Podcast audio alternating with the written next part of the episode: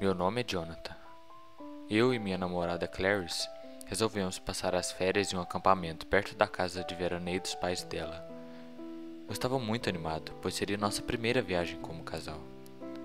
Quando chegamos no local indicado, já estava um pouco escuro. Nossa barraca estava acampada perto do lago.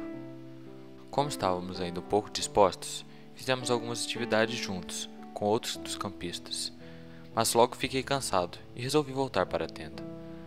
Pensei em chamar Clarice, mas ela parecia estar tão feliz se divertindo, então resolvi deixá-la por ali mesmo.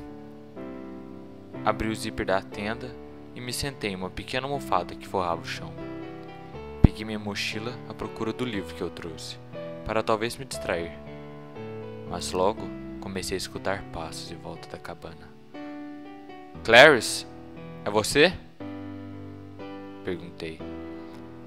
Não recebi resposta. O zíper começou a escorregar. Tirei da bolsa de Clarice uma garrafa térmica de alumínio. Me aproximei da porta da barraca. Segurei o zíper.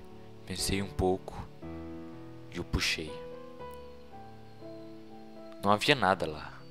Caminhei para fora da tenda e logo senti um braço me forcar por trás, fazendo com que minha arma caísse. Consegui tirar os braços do meu pescoço e me virei rapidamente para ver meu agressor. Meu coração quase saltou quando vi que era eu, ou alguém muito parecido comigo. Gritei por ajuda. A criatura apenas riu e avançou. Em uma tentativa ridícula de escapar, bati com a cabeça na estaca de metal que segurava a barraca e me senti um pouco tonto, mas continuei tentando afastá-la, até que avistei minha namorada chegando. Ela parecia confusa. Ficou nos observando por um tempo, até que o falso eu resolveu atacá-la.